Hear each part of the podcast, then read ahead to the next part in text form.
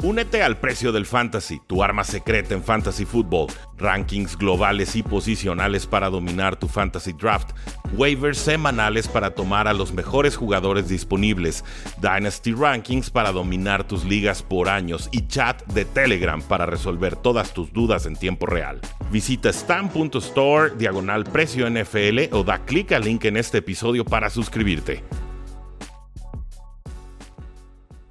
Rudy Jacinto del precio del éxito y estas son las noticias más importantes que nos deja la NFL de cara a la semana 10. No sin antes recordar la victoria de Los Angeles Chargers contra los Jets de Nueva York, un marcador de 27 a 6 en el que los Chargers consiguen 8 capturas, 3 entregas de balón, y además limitan a los Jets a 3 de 17 conversiones en terceras oportunidades. Joey Bosa reapareció en todo su esplendor con dos y medio capturas, mientras que Khalil Mack y el novato Tuli Tuipulotu, es un nombre difícil, pero Tuipulotu, tuvieron también dos capturas cada uno. Justin Herbert tuvo un partido suficiente, no especial como quarterback de los Chargers, 16 de 30 pases completados, 136 yardas, 0 touchdowns, 0 intercepciones y la ofensiva realmente no tuvo que hacer demasiado. Austin Eckler sumó 70 yardas totales, 2 touchdowns y Keenan Allen todos lo vieron. Supera la marca de las 10.000 yardas en su carrera además tuvo una recepción absolutamente espectacular en la que alcanza a estirar la mano, eh, meterse por debajo del balón, rodar y por supuesto salir avante en esa impresionante recepción. Termina la tarde con 8 recepciones para 77 yardas. Ojo también con el novato Darius Davis, tuvo un regreso de despeje para 87 yardas y touchdown. Bueno, esto ya es la confirmación oficial de lo que todos sabíamos, pero que tardó algunas semanas en manifestarse, que es Jets no es contendiente a postemporada, sin una ofensiva y sin un mariscal de campo. Esto lo sabíamos desde que se lastimó Aaron Rodgers, lo sabíamos durante toda la agencia libre, lo subimos antes de la fecha límite de trade. los Jets decidieron hacer nada. Pues bueno, nada hicieron, nada es lo que parece tendrán en esta temporada, por más que salga Aaron Rodgers a lanzar pases antes de los partidos y que hable con la prensa y demás. No, no lo veo en las cartas para los Jets después de actuaciones tan paupérrimas en ataque como esta que mostraron. Los Chargers con récord de 4 victorias, 4 derrotas, se enfrentarán a los Detroit Lions, récord de 6 y 2, duelazo. Y tendremos a los Jets de Nueva York, también con el mismo récord, pero con peores sensaciones, enfrentando a las Vegas Raiders de récord 4 y 5. ¿Qué les pareció este Monday Night Football? ¿Les pareció que mejoró la defensa de Chargers o fue realmente una mala actuación ofensiva de los Jets de Nueva York. Háganos saber ahí en la casilla eh, de comentarios. Vamos con el resto de las noticias y al final, como no, después de darle los waivers, vamos con los comentarios de toda la gente para resolver algunas dudas del público. Sigan dejando su like, sigan dejando su comentario, suscríbanse al canal. Las tres acciones que hacen que el precio del éxito siga creciendo. Eh, tristes noticias para los gigantes de Nueva York. Hay tragedia en ambos lados de la ciudad y es que Daniel Jones se rompió el ligamento cruzado anterior. Es una, obviamente, una lesión que va a requerir cirugía. Regresaría para el training camp del 2024 y tuvo una muy mala temporada. No, hay forma de disfrazarlo, no hay forma de disimularlo. 26 años, 6 titularidades, una victoria, 5 derrotas. Lanza para 909 yardas, 2 touchdowns, seis intercepciones, o sea, nada. Y eso que se reforzaron bastante, sobre todo en el juego aéreo, con receptores novatos, con receptores veteranos, con la llegada de Darren Waller, el, ex Titan de las Vegas Raiders, y de poco realmente sirvió con esa línea ofensiva mala, pero también con un Daniel Jones que mostró claros signos de regresión. Ahora, nos dice Ian Rappaport, el reportero. Eh, Jones tiene un contrato garantizado en 2024 de 35.5 millones de dólares y por eso advertíamos tanto a los Giants de no darle esa extensión de contrato a un jugador que mostró un nivel medianamente adecuado, no especial, para estarle pagando un contrato top en la NFL. Aquí están las consecuencias. Nos dice Ian Rappaport que a pesar de que le van a pagar más de 35 millones de dólares el próximo año, el equipo estaría buscando un quarterback de más calibre, de más peso en el próximo draft. O en la próxima agencia libre. Yo creo que va a ser el draft porque realmente atados con tanto dinero en un solo mariscal de campo, no, no van a tener esa flexibilidad salarial para buscar un contrato top. Los Giants terminaron su temporada en estos momentos, tenían récord de dos victorias y siete derrotas y tendrían además el pick número 4 global del próximo draft. Un territorio que se vuelve tristemente normal y común para estos Giants que se colaron a postemporada, pero que no tenían nada que hacer en ella. Por el momento, el head coach Brian Dable nos dice que no va a nombrar un titular todavía. Podría ser Tommy DeVito, podría ser Matt Barkley, podría ser alguien más. Y realmente no va a importar. Estos Giants no van a ningún lado. Y Terrell Taylor sigue en reserva lesionados con una lesión de cuello. Por supuesto, Don Jones fuera.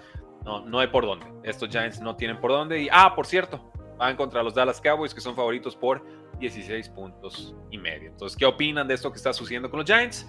a saber en la casilla de comentarios. Enseguida vamos con todos sus apuntes. Eh, ojo con los Cincinnati Bengals, si es que Jamar Chase está lesionado, tiene, después de haber caído mal en una recepción, tiene molestias en la espalda, podría perderse el próximo partido contra los Houston Texans, esto el próximo domingo. Una recepción muy acrobática, fue una victoria importante de los Bengals sobre los Bills, pero eh, pues bueno, si está fuera, T. Higgins se convertiría en el receptor número uno y también el resto de la ofensiva tendría que elevar sus eh, prestaciones. Jamar Chase lleva un ritmo importante esta temporada, va para 136 recepciones y 1481 yardas si mantuviese su ritmo esta campaña. Veremos a T. Higgins, veremos a Tyler Boyd, veremos a Trenton Irwin, Podríamos ver también al novato André Yosivas, creo que ha hecho un buen papel esta temporada, poquito a poco incorporándose en la ofensiva. Y también podríamos ver a las alas cerradas. Eh, ojo, eh, vieron bastante participación de los tight ends en, esta semana 9. Daniel Hudson atrapó 4 de 5 targets, 45 yardas contra Buffalo. Entonces, él sería el gran favorito para elevar su eh, producción. Con los Cowboys, el tackle derecho Terrence Steele permitió 4 capturas contra los Eagles y este es un problemón. Yo nunca había visto un liniero ofensivo calificado con 15, según Pro Football Focus, en protección de pases. Lo más bajo que yo he visto en mis 10 años de carrera de análisis NFL. Permitió 12 presiones, 7 eh, apresuramientos y 4 capturas de coreback. Y sus problemas, solito, él solito, se encargó de matar varios drives de los Dallas Cowboys. El resto de los linieros ofensivos combinados no permitieron más de 3 capturas. Así que aquí hay un clarísimo eslabón débil. Nos dice el head coach Mike McCarthy que este jugador de 26 años se sigue recuperando una lesión de rodilla, que fue una ruptura de ligamento cruzado anterior y del ligamento medial, en inglés se llama ACL y MCL. Pues, órale, eh, muy padre. El problema es que Dallas le dio una extensión de contrato por más de 86 millones de dólares en este offseason sin poder confiar plenamente en su recuperación física. Entonces ahí es un error, pareciera ser un error gerencial. Más adelante podría mejorar, sí, pero en estos momentos, ya con nueve semanas de actividad, Aaron Still no está y ya les está costando partidos en esa línea ofensiva. Con Dallas también están eh, poniendo a prueba ahorita al receptor Martinez Bryant, quien a sus 31 años y no ha jugado desde 2018, ya fue dado de alta por la NFL tras una eh, suspensión, esto por consumo de sustancias indebidas. Así que así están las cosas en los Dallas Cowboys, una línea ofensiva que en general funciona, pero con un solo jugador que no está haciendo su parte o que no pueda rendir porque sigue regresando a lesión, con eso tienes para tener una mala línea ofensiva un trabajo en equipo y si un eslabón débil no contribuye como debería, ahí están las consecuencias. Lo mismo sucede también en secundarias. Eh, vamos con Devon Chan, el corredor de los Miami Dolphins, y es que parece que regresa para semana 11. Eh, los Dolphins van a tener una semana de descanso esta, esta semana 10, pero recordemos lo que fue Devon Chan en esta temporada. 527 yardas totales, 7 touchdowns en apenas 47 toques de balón. Esto es más de 11 yardas por toque de balón fuera por aire o por tierra. Lo hizo en cuatro partidos, se lastimó y de ahí empezaron a haber algunos problemas con los Miami Dolphins. Extrañaron mucho su velocidad contra los Kansas City Chiefs. Miami solo anotó 14 puntos y convirtió apenas 3 de 12 oportunidades en tercer down. Así que si regresa de Monachan, ojo ahí, será muy importante y podría ser incluso titular inmediato en la poderosa ofensiva de los Dolphins. Con los Cardinals ya regresa Callum Murray, esto asumiendo por supuesto que no haya ninguna clase de contratiempo, nos lo confirma el head coach Jonathan Gannon. No ha podido jugar Callum Murray desde que se rompió el ligamento cruzado anterior en semana 14, esto fue hace 330 días. ¿Qué hizo la temporada pasada? 11 titularidades, 3 victorias, 8 derrotas, completó 66% de sus pases, promedió 215 yardas, tuvo poco más de un touchdown por partido y 0.6 intercepciones por duelo. Además promedió 38 yardas por tierra y 0.3 touchdowns terrestres. Esto es más o menos un touchdown por tierra en cada uno de sus tres eh, partidos, en, cada tres partidos. Es importante para Cardinals recuperarlo. Con Clayton Tune no encontraron ofensiva, ya vendieron a Joshua Dobbs. Este equipo tiene un récord muy muy complicado. Son aspirantes los Cardinals en estos momentos a conseguir el primer pick global pero parece que Callum Murray sí va a jugar con, esta ofensiva y entonces podríamos esperar algunas victorias de los Cardinals. ¿Ustedes creen que Callum Murray sea la respuesta que necesita Cardinals o que irán por un quarterback novato en el próximo draft? Ahí nos en la casilla de comentarios. Enseguida vamos con todos sus apuntes. Y en otras noticias, Rapid Fire. El tight end de los Bears, Cole Kemet, lesión de rodilla, no ha podido practicar esto en semana corta ya que juegan este próximo jueves.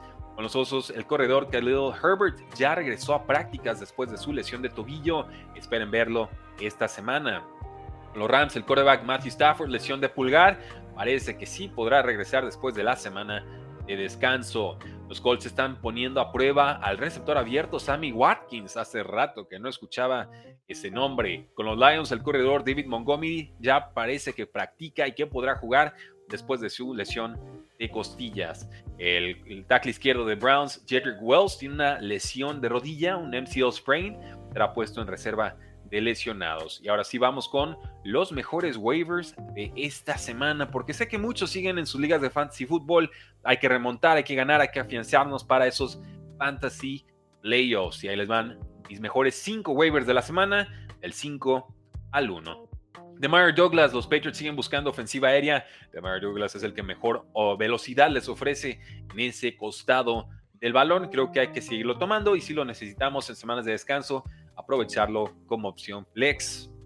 Eh, Noah Brown explotó con los Houston Texans, fue el receptor más productivo ya había estado promediando 15% de los targets, ¿no? del volumen aéreo eh, de CJ Stroud en las últimas tres semanas. La cosa es que ahora sí, en semana 9, nos mostró de qué estaba hecho con más de 150 yardas totales. Hay que tomarlo, hay que guardarlo y podemos incluso jugarlo en esta semana contra los Bengals. En número 3 tenemos a Keaton Mitchell, un jugador de velocidad absolutamente extraordinaria que ahora además le están dando oportunidades. Nueve acarreos, más de 100 yardas y un touchdown. Creo que realmente Keaton Mitchell se va a hacer con un lugar sí o sí en este backfield. Hay que tomarlo, hay que aprovecharlo.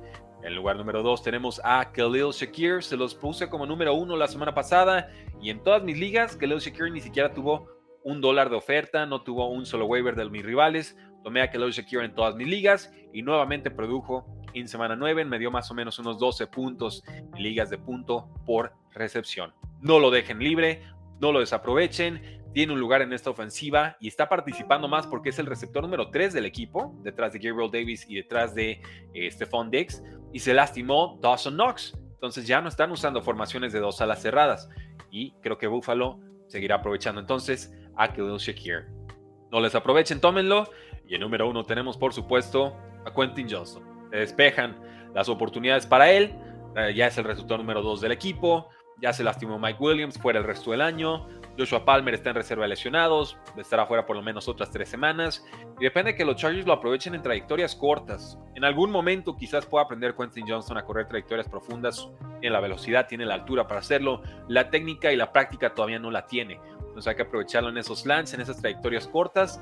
Y en la medida en que lo haga el Chargers, creo que tendrán una mejor ofensiva. Este, esta recomendación de Weber número uno es una apuesta en ese sentido, de que Brandon Staley no será necio, de que lo usarán de la mejor manera en la que Quentin Johnson fue usado en TCU, que era en esas trayectorias cortas.